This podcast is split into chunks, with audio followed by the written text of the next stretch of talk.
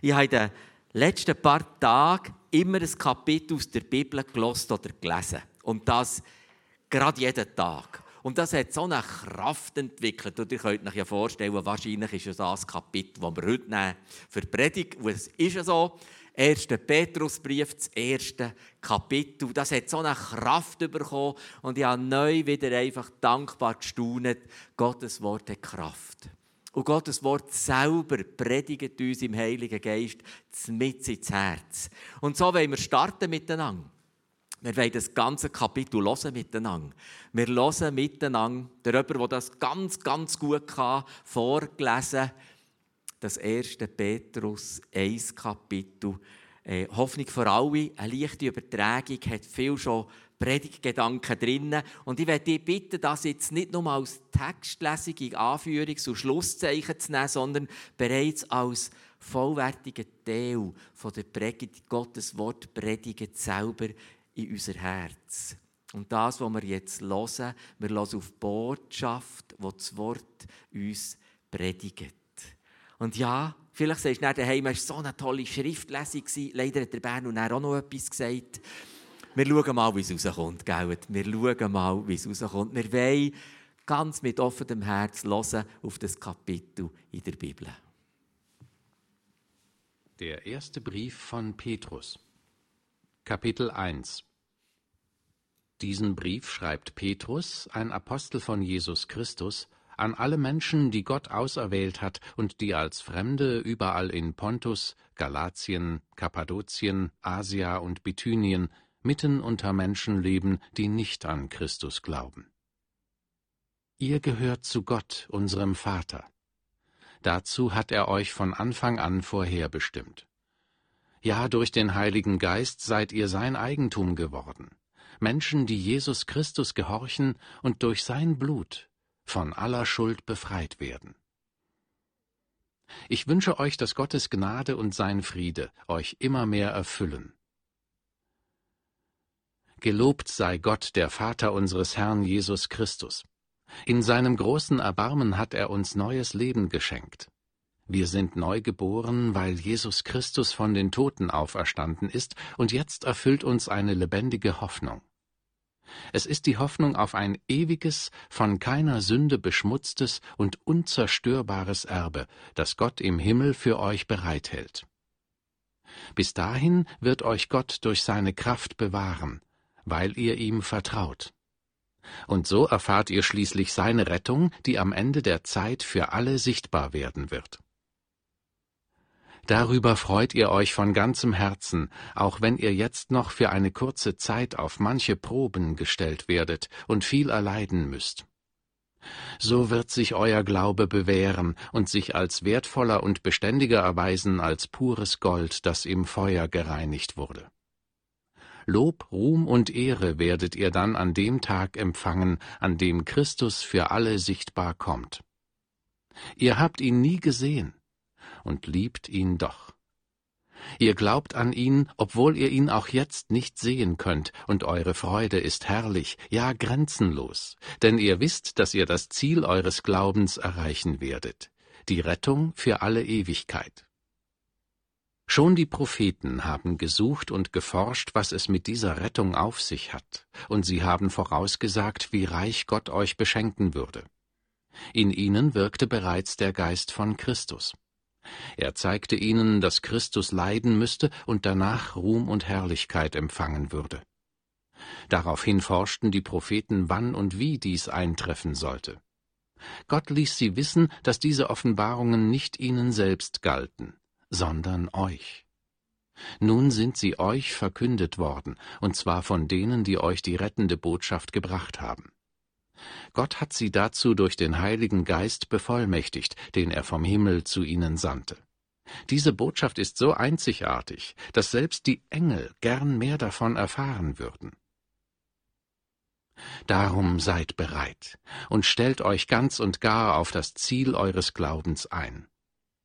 Lasst euch nichts vormachen, seid besonnen, und richtet all eure Hoffnung auf Gottes Barmherzigkeit, die er euch in vollem Ausmaß an dem Tag erweisen wird, wenn Jesus Christus für alle sichtbar kommt.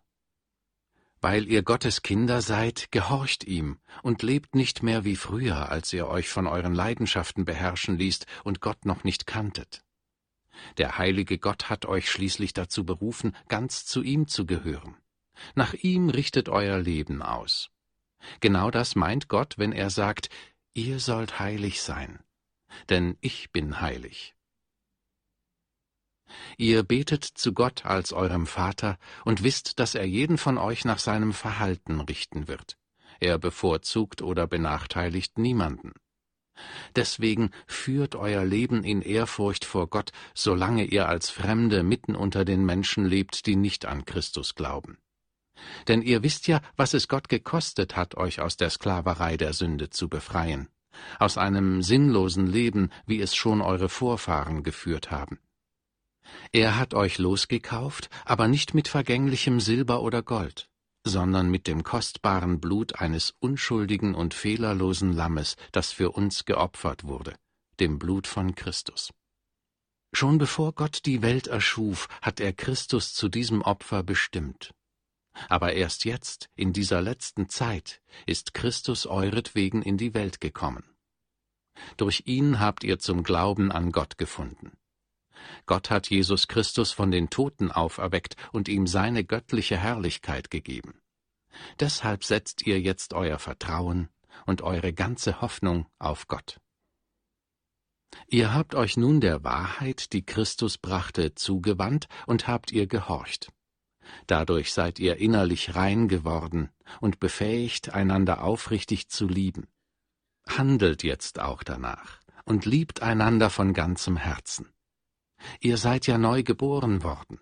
Und das verdankt ihr nicht euren Eltern, die euch das irdische Leben schenkten.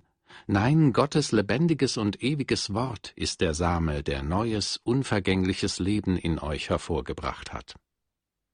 Ja, es stimmt. Die Menschen sind wie das Gras, und ihre Schönheit gleicht den Blumen.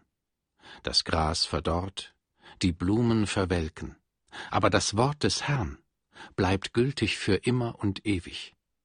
Und genau dieses Wort ist die rettende Botschaft, die euch verkündet wurde.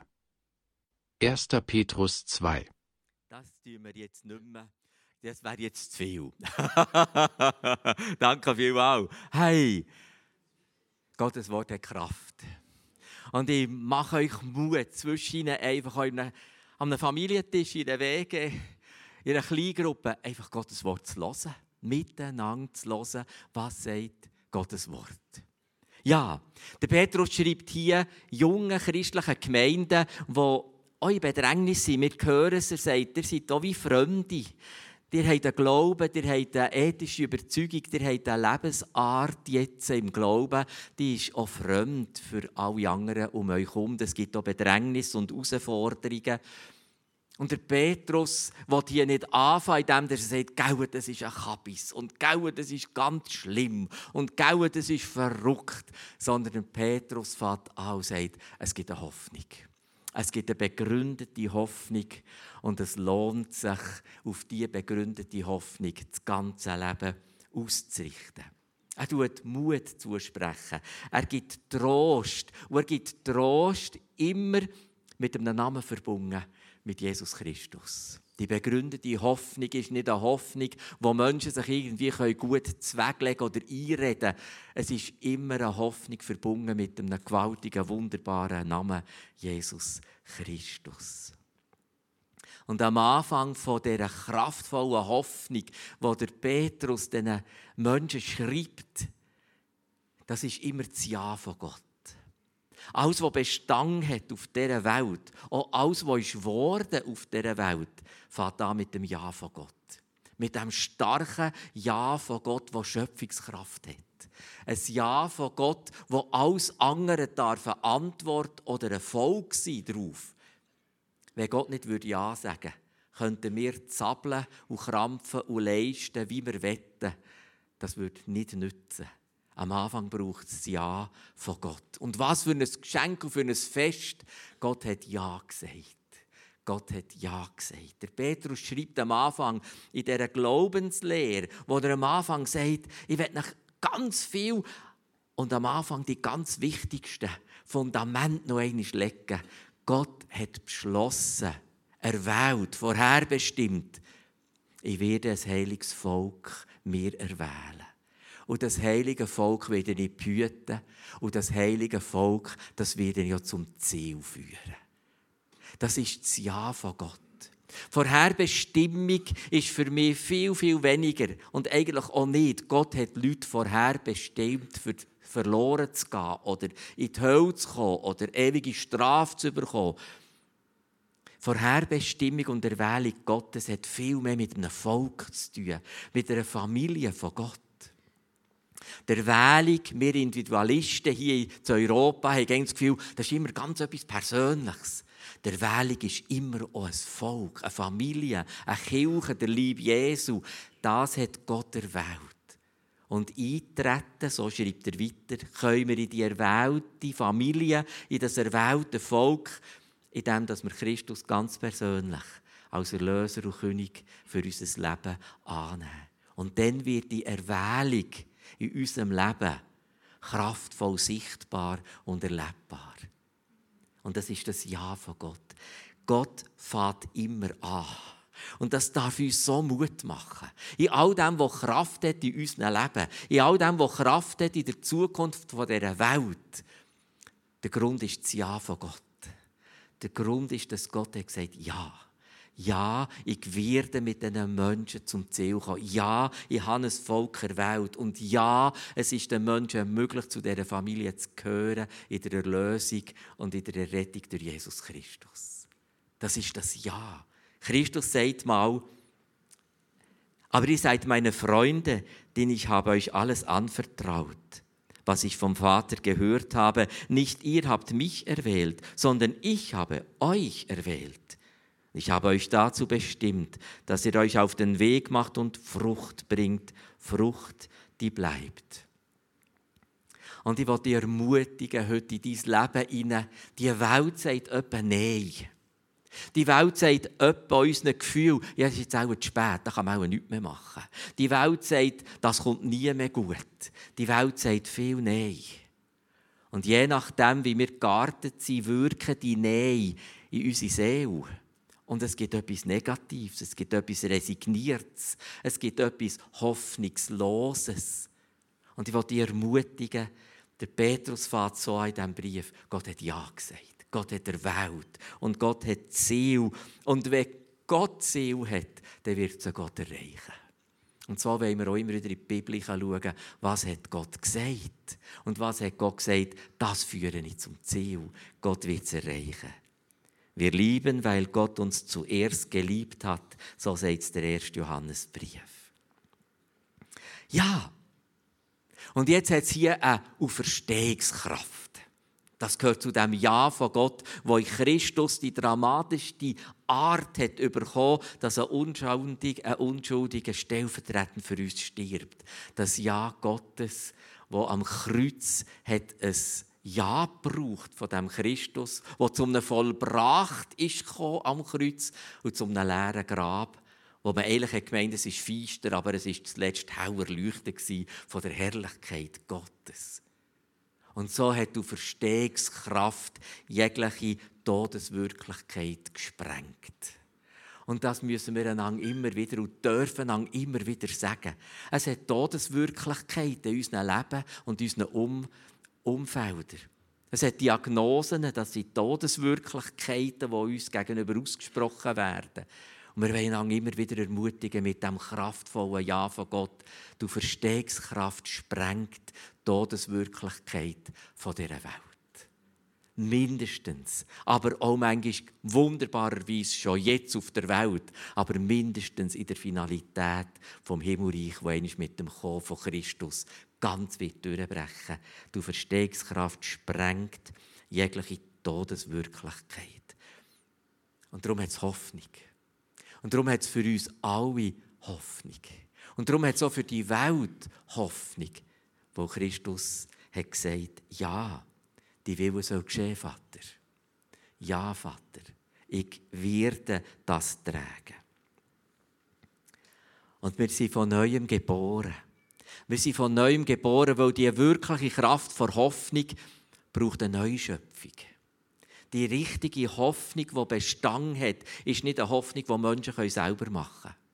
Auch nicht eine Hoffnung, die Menschen gut reden oder sich einreden. Es braucht eine Neuschöpfung. Und das ist das neue Leben, was zu einer neuen Geburt kommt. Das griechische Wort sagt, neu gezeugt werden. Also das Leben fängt ganz neu an. Es ist ganz ein neues Leben. Und darum, darum gibt es Hoffnung.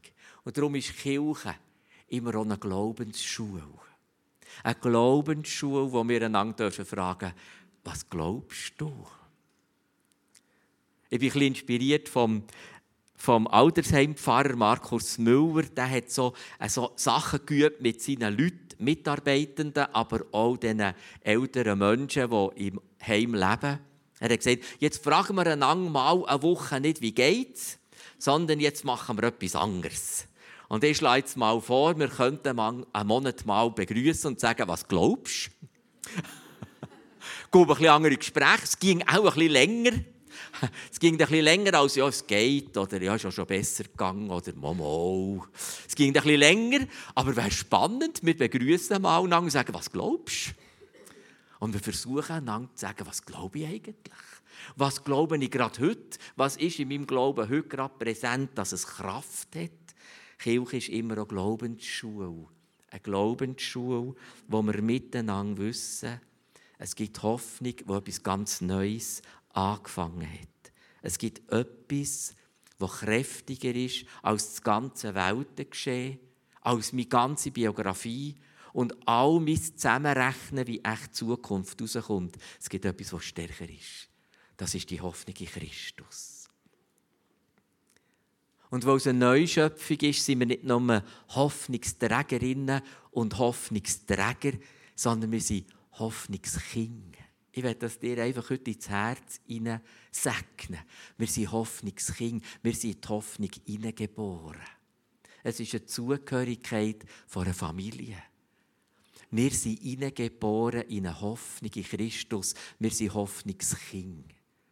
Und ich werde dir so gerne persönlich einfach jetzt alle umarmen und sagen, du bist eine Hoffnungstochter.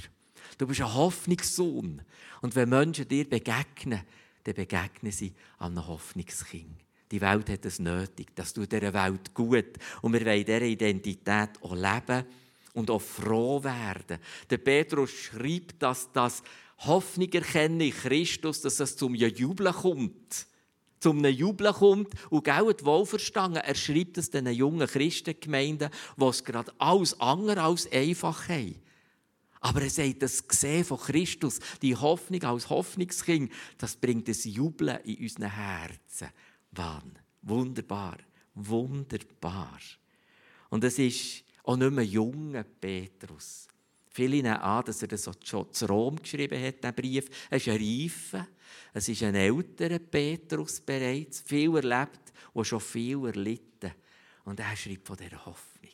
Er ist tief, tief, tief erfüllt von dieser Hoffnung. Was glaubst du? Was glaubst du? Könnte das eine Möglichkeit sein, heute Nachmittag einander so zu fragen? Könnte es sein, wenn wir eine Kleingruppe haben, einander so zu begrüßen? Was glaubst du? Und dass wir in diesem Moment innehalten und das einander auch sagen. Kirche ist immer auch eine Seeschule. Es gibt Menschen, die sagen, ich sehe schwarz. Für ganz verschiedene. Sie sehen schwarz.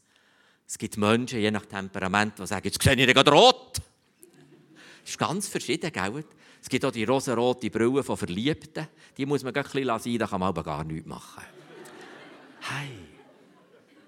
Auch das könnte mal eine monatelange Frage sein. Was siehst du?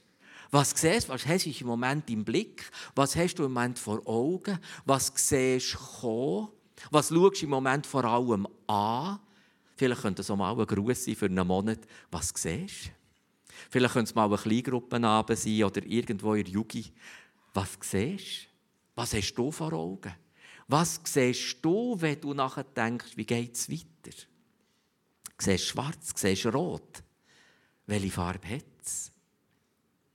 Und ich glaube, dass der Petrus in einer wunderbaren Art hat gesehen es ist der Petrus, der zu einer Zeit können sagen du bist der Messias, du bist der Christus, du bist der Sohn von Gott. Es hat es noch keinen gesehen, der Petrus hat es schon gesehen. Und es ist der Petrus, der am Tiefpunkt von seinem Leben von Christus ist angesprochen worden mit dem Wort Petrus. Simon, hast du mich lieb? Hast du mich lieb? Und der Petrus, jetzt hören wir die Brücke, die sagt, hey, ihr habt ihn gar nie gesehen. Aber er kann natürlich sagen, aber ich habe ihn gesehen. Und ihr liebt ihn gleich. Er hat wie eine, eine Ehrfurcht, dass er den Geschwistern im Glauben sagt, ihr habt ja Christus gar nie gesehen. Wie ich. Aber ihr habt ihn gleich lieb. Eure Liebe ist gleich stark in euren Herzen und kommt zu einem Jubeln und zu einer Freude für die künftige Herrlichkeit, die auf uns zukommt. Ihr seht die Herrlichkeit, die auf uns zukommt. Was für ein wunderschöner Blickwinkel, wenn wir sagen, wir sind Hoffnungskind und wir sehen die Herrlichkeit von Gott auf uns zukommen. Dürfen wir es mal so sagen, auf die Ewigkeit bezogen, ist der Zeitabschnitt, bis die Herrlichkeit bei uns ist, sehr, sehr klein. Und darum möchte ich euch sagen, das Nächste, was wir werden erleben, ist die Herrlichkeit Gottes. Das Nächste, was auf uns zukommt, ist die Herrlichkeit Gottes in Christus. Und das wird Christus tun. Wo Gott hat es erwählt und Gott hat gesagt, das machen wir so. Die Seeschule der Kirche soll uns immer wieder mutig machen, vorwärts zu schauen. Weil derjenige, der Angst hat und derjenige, der viel Nein spürt in seinem Herzen, der kann nicht vorwärts schauen. Das macht ihm ja Angst. Aber wir sind Hoffnungskinder, die vorwärts schauen können, weil wir etwas sehen. Das Nächste, was uns begegnet, ist die Herrlichkeit von Gott. Und so wollen wir unser Leben gestalten. So mutig wollen wir sagen, so stehen wir hier. Als Hoffnungskind. So wollen wir ganz praktisch unser Leben miteinander leben. Was siehst du? Hast du die Liebe von Gott vor Augen? Ist es etwas, wo dein Blick da fokussiert sein aber wir kennen auch unsere Geräte, den Hosensäck oder wo wir so haben. Leck fokussieren die immer wieder unseren Blick. Leck nicht die unseren Blick auch immer wieder gefangen. Und dort heisst es viel Nein. Und dort heisst es viel Dunkel. Und dann heisst es viel hoffnungslos. Und dann heisst es viel schwierig. Und dann heisst es viel kommt nicht gut. Ich will das nicht kleinreden, das wollen wir ernst nehmen. Aber wir brauchen einen anderen Blickwinkel. Was siehst? Was siehst für in dieser Welt können Hoffnungskind sein? Es ist die Liebe von Christus. Es ist die Herrlichkeit, die als nächstes in deinem meinem Leben uns wird begegnen Hey, ich werde mich mit dir einfach freuen drauf. Ich habe das Vorrecht, mit den Ältesten dort unterwegs zu sein, als Seniorenpastor. Was für ein wunderbares Vorrecht. Wir sagen, bei uns ist es noch ein bisschen Haha. Das Nächste, was uns wirklich begegnet, ist die Herrlichkeit von Gott. Halleluja. Halleluja. Ja, ich will es sehen. Deine Liebe habe ich ständig vor Augen und deine Treue bestimmt mein Leben. So heißt der Psalm 26. Ja, ich will diesen Blickwinkel haben. Ich will das sehen. Es hat Propheten gehabt, Prophetinnen und Propheten, die haben auch schon gesehen die haben auch schon gesehen, die haben das dürfen schon mitbekommen. Der Heilige Geist hat es ja schon gesehen. Und das ist mir so ein Anliegen, prophetisches Gesehen, prophetisches dürfen Himmelreich lehren, schauen, ist nicht für ganz wenige Männer und Frauen bestimmt, sondern das ist ein Geschenk, das der Heilige Geist gerne uns allen will immer wieder schenken. Wir wollen so zusammen üben, im Wort von Gott, im Gebet, im Miteinander Gott suchen. Wir wollen vom Heiligen Geist Herzensaugen bekommen, die lernen sehen. Die Liebe von Gott und die Herrlichkeit, die kommt. Epheserbrief, der Paulus betet, oh, möget ihr doch Augen vom Herz haben, die die Liebe von Gott sehen können. Oh, wir schließen uns doch dem Gebet von Herzen an. Prophetisches Gesehen von der Herrlichkeit Gottes aus ihrer Liebe ist nicht für wenige Menschen, sondern für alle Kinder von Gott parat im Heiligen Geist. Wir wollen danach streben. Wir wollen einander helfen. Wir brauchen einander. Kirche als Seeschule. Wir brauchen einander. Wir brauchen Brüder und Schwestern. Wir brauchen Kirchen, wir brauchen Gottesdienst, wir brauchen miteinander unterwegs sein und sagen, wir helfen einander sehen. Wir helfen einander sehen. Und wisst ihr, es ist ja der Leben mit dem Blick in die Ewigkeit. Das gibt Größe. Das gibt eine ganz andere Dimension für Sachen einzuordnen. Wenn der Heilige Geist uns hilft, können das Leben mit dem Blick in die Ewigkeit dann bekommt der heutige kleine Alltag einen anderen Platz und eine andere Größe. Weil ich einen Blick in die Ewigkeit. Und in diesem kleinen Alltag will ich vorwärts gehen mit dem Blick ins eingebrochene Himmelreich für heute. Das soll der zweite Blick sein. Oder vielleicht ist es eben der gleiche. Ich sehe schon in die Ewigkeit und das macht meinen Alltag in die richtige Größe. Und in diesem Alltag wollte ich aber den Blick haben für das innenbrochene Himmelreich und heute mit ganz vielen Möglichkeiten von Gott rechnen.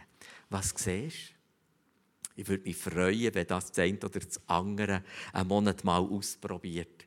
Den Leuten die Hand schütteln oder zum Arm und sagen, was siehst du? Was hast du vor Augen? Was fokussierst du gerade im Moment? Ja. Und darum ist Kirche aber auch Lebensschule. Das ist dem Petrus wichtig. Das darf nicht, nicht abstrakt fromm werden, sondern das muss Leben haben. Das ist eine alte Geschichte, eine wunderbare, heilige alte Geschichte in der Pfingstbewegung. Die Pfingstbewegung ist aus einem Grund auch entstanden, dass dass die Leute haben gesagt das kann doch nicht sein, dass wir einfach am Sonntag fromm tun und dann gibt es sechs Tage und da merkst du gar nichts davon. Heiligungsbewegung hat das geheissen. Das muss doch Spuren hinterlassen im Alltag, wenn wir Christus lieb haben, wenn wir in die Ewigkeit schauen, wenn wir eine Herrlichkeit erwarten. Das muss doch Spuren hinterlassen im Alltag. Und darum brauchen wir dann Glaubensgeschwister, die mit uns die Lebensschule machen. Eine Lebensschule, wo wir miteinander einander beistehen. Wie lebst du? Hat dein Leben mit Christus zu tun? Und da dürfen wir ruhig, je besser dass wir einander kennen, auch auf Lebenseinheiten fragen. Wie machst du es mit der Zeit? Und ihr wisst, was ich meine. Es hat ganz viele von diesen Lebenseinheiten. Hey, lebst du mit Christus? Ist der Christus der Grund von deiner Lebensschule und von deiner Lebensführung. Ich meine, ja, das ist Evangelium. Ich meine, ja, das ist die Kraft der Geschichte vom Evangelium. Menschen haben gesehen, da ist etwas anderes. Da hat es etwas Alternatives, da hat es etwas Kraftvolles, da hat es etwas Hoffnungsvolles und da hat es etwas Haus. Aber nicht nur geredet, sondern gelebt. Nicht nur betet, sondern tätige Liebe. Und es soll sein, dass wir in der Lebensschule innen sind. Und so werde ich wirklich sagen, es geht um eine Champions League. Es geht immer wie mehr im Final. Ich bin eben gerade ein bisschen angetan von dem Markus Müller, der das beschreibt, die Finalität vom hohen Alter. Er sagt, das ist Champions League. Und die Welt will uns immer sagen, ja, jetzt wird alles irgendwie schwächer und schwieriger und feisterer. Und er sagt, halt, jetzt kehren wir es um. Es geht der Herrlichkeit entgegen. Halt, es geht in die Finalität vom Leben. Es ist Champions League. Jetzt kommt der Final, Leute. Und ja, und dort sagt der Petrus in seinem Brief, ein voller Einsatz lohnt sich. Ein voller Einsatz lohnt sich mit dem ganzen Leben. Wirklich mit dem ganzen Leben. Es lohnt sich. Und Gott ist es ernst damit, dass es unser ganzes Leben sein soll. Gott hat nicht vor, fromm religiöse Theoretiker zu bilden. Das hat Gott nie vor. Sondern Gott hat ein Volk erwählt, dass sie auf dieser Welt ein Alternativprogramm zeigt. Ein Alternativprogramm vom Leben. Ein Alternativprogramm von Liebe und ein Alternativprogramm vom Licht. Gott hat immer vor, dass es Praktikerinnen und Praktiker sind, nämlich lebendige Kinder von Gott, die Hoffnungskinder sind. Und das soll man sehen und erleben und beobachten. Und hoffentlich, ich wünsche mir es noch mehr, dass Leute sagen, was ist eigentlich mit dir? Oder was ist der Unterschied? Lebensschule. Lebensschule. Und Heiligung ist nicht vor allem kein Faul mehr machen, alles Böse, Schwierige zu vermeiden. Heiligung wäre falsch verstanden, wenn das würde heissen, du darfst ja nichts falsch machen. Das wäre wie Schutten und alle sagen, ich darf einfach ja kein Faul machen. Ich darf einfach ja kein Faul machen. Das gibt einen furchtbar langweiligen Match. Und wahrscheinlich schießt kein einziges Goal. Nein, es geht um Goalschießen. Es geht um die Champions League zu gewinnen auf dieser Welt. Es geht um Goalschießen. Es geht um sagen, wir wollen für Gott viel bewegen. Und wir wollen das ganze Leben einsetzen, zusammen als Kirche, zusammen als Brüder und Schwestern. Wir wollen miteinander in dieser Lebensschule stehen. Was könnten wir hier fragen? Vielleicht könnten wir dann fragen, an welcher Trainingseinheit bist du gerade? Welches Ziel hast du gerade vor Augen?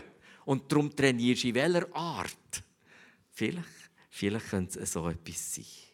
Ganz auf Christus ausgerichtet sein, als das Maximum von dem, was drin liegt. Und darum wollen wir sorgfältig und ernsthaft sein, aber auch engagiert und auch diszipliniert. Aber jetzt, wie wir mitgenommen wurden vom Petrusbrief, wir machen das nicht, weil wir Angst haben vor einem strengen Gott, sondern wir machen es aus Liebe. Zuerst Vater Petrus an. Der habt, ohne den Christus zu sehen, die Liebe empfangen in eurem Herz. Und darum kommt er jetzt und sagt, oh, jetzt, jetzt machen wir aber ganze Sachen. Jetzt geben wir das ganze Leben. Aber nicht aus Angst. Nicht, weil wir Angst haben, da ist ein strenger Gott, der noch mit uns abrechnen sondern wir machen es aus Liebe. Wir machen es aus Dankbarkeit. Wir machen es aus einem Jubel heraus. Das nächste ist die Herrlichkeit, die uns wird begegnen und darum werden wir auch als alternative Hoffnungskind dieser Welt liebenswert gemacht, wenn wir das ganze Leben hergeben. Liebenswert gemacht und liebensfähig gemacht. Die Welt braucht liebesfähige Männer und Frauen. Und die stärkste Art Liebesfähigkeit ist in der Liebe von Gott dürfen neu geboren sein. Das ist eine Liebesfähigkeit, die die Welt überwindet. Das ist die Liebesfähigkeit von Christus. Christus hat geliebt und darum hat er erlöst. Und darum war er gehorsam bis zum Kreuz. Wir wollen, dass Gottes Liebe unser Herzensgarten bewässert und fruchtbar macht. Die Welt hat das nötig. Es ist eine begründete Hoffnung. Und wir müssen das manchmal einander helfen, auch hochhalten und verteidigen. Es haben schon früher Leute gesagt, ja, das ist etwas wie Drögeln, religiös, spirituell. Opium für das Volk. Es hat ganz verschiedene Aussprüche in diese Richtung. Ja, das tut einfach denen gut. Es hat mal jemand gesagt, und wenn mich halt täuscht habe, und dann war das nichts, es hat mir wenigstens ein bisschen geholfen hier auf dem Erdenweg. Nein, das ist nicht begründete Hoffnung. Begründete Hoffnung hat einen Namen und das ist Jesus Christus. Und das ist ein historischer Name. Und das ist ein heiliger Name. Und das ist der grösste Name. Das ist der Grund der Hoffnung. Und das ist der Gott, der immer gesagt hat, ich schaue gut zu euch. Ich schaue gut zu meinen Kindern. Ich liebe die Menschen über alles und ich gebe die Menschen nicht auf. Und ich wünsche mir, dass alle Menschen in das erwählte Volk, in die Familie von mir, Gott reinkommen als Hoffnungskind. Ich wünsche mir es von Herzen. Die Gelegenheit ist für alle da. Und der Gott hat gesagt, und es ist Fürsorge und Liebe, Begleitung und Hilfe für jedes von diesen Kindern. Das ist mein Plan. Und das ist nicht irgendein Plan. Das ist nicht irgendwie ein Fünfjahresplan von einer Firma, das ist der Heilsplan vom Allmächtigen. Das ist der Heilsplan auf Ewigkeit. An dem dürfen wir trauen. Und er hat gesagt, ich werde aus Liebe und Fürsorge euch ein guter, guter Hirt sein. Wir lesen es. Gott sorgt für sein Volk wie ein guter Hirte. Die Lämmer nimmt er auf den Arm und hüllt sie schützend in seinen Umhang. Die Mutterschafe führt er behutsam ihren Weg. Es ist begründete Hoffnung. Was siehst, was glaubst, welche Trainingseinheit ist dran, welches Ziel sind wir am Anstreben. Das Motiv ist Liebe. Die begründete Hoffnung hat einen Namen, das ist Jesus Christus. Und es ist uns geschenkt der Gnade. Und wir wollen Antwort geben mit unserem ganzen Leben. Mit wirklich unserem ganzen Leben. Lass uns beten. Wunderbarer Gott. Ich danke dir für den Hoffnungsbrief oder das Hoffnungskapitel, das du uns hast geschenkt in diesem ersten Petrusbrief. Und ich sage es dir, ich brauche begründete Hoffnung. Ich bin als Ender sensibel ein bisschen gefährdet, dass mir das fest abzieht, die Schreckensbotschaften überall. Ich muss begründete Hoffnung haben. Und ich bete dir an, Christus, mit meinen Brüdern und Schwestern, die begründete Hoffnung ist real. Das bist du. Und das Motiv ist Liebe und Leben und Licht. Und eine Herrlichkeit, die als nächstes auf uns zukommt. Wir wollen unser ganzes Leben einsetzen. Für das zeigen, aber auch zu erleben und einander miteinander zu fördern, der ganz fokussiert sein. Danke, erfüllst du unser Herz mit dem Jubeln, wo der Petrus hier schreibt, weil wir sehen, wer du bist und wie lieb dass du uns hast. Und weil wir sehen, dass die Erwählung ein Ja ist, ein Ja, das gilt und zum Ziel kommt. Und das sagen jetzt in alles Dunkle ich, hier ist das Licht von Christus. Und ich sage sie alle Todeswirklichkeiten rein, bis und mit von Diagnosen oder von Angst.